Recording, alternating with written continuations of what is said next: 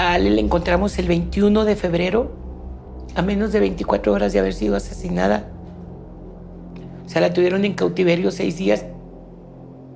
Pero qué fue lo que pasó realmente no lo sabemos. Mi nombre es Lidia Cacho.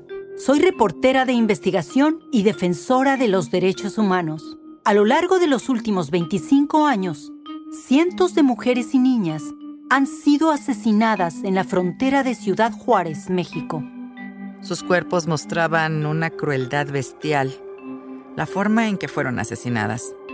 Miles han desaparecido a plena luz del día para ser vendidas por grupos de la delincuencia organizada transnacional como esclavas sexuales. Recibimos una llamada que mi hija estaba siendo vendida y prostituida en un lugar de la Juárez. Entraron ellos, y rompieron ellos. Desafortunadamente no estaba, no estaba mi niña.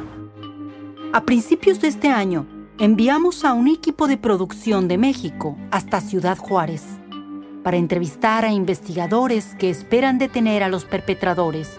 No es un, individuo loco que anda eh, secuestrando y asesinando mujeres, es algo más organizado.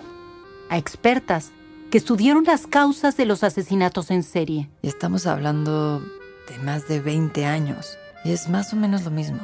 Las jovencitas siguen desapareciendo. También documentaron las historias de las familias de las víctimas cuyas vidas quedaron trastocadas por la tragedia.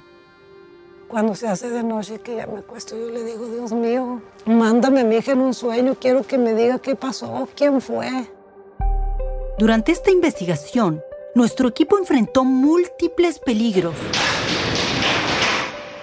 En lo que alguna vez fue considerada la ciudad más peligrosa del mundo. Sabíamos que habría un riesgo en capturar la verdadera historia detrás de los feminicidios en Juárez.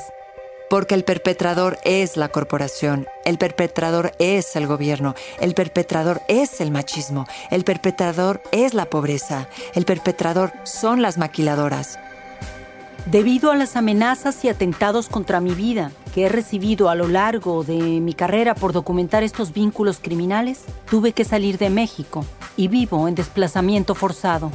Pero estoy convencida de que esta historia debe ser narrada, porque los asesinatos sistemáticos de mujeres y niñas nunca terminarán hasta que logremos saber qué es lo que en realidad sucede y quiénes son los responsables de la violencia feminicida.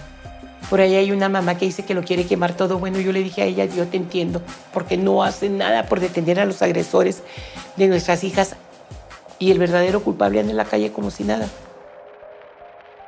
Esto es La Nota Roja.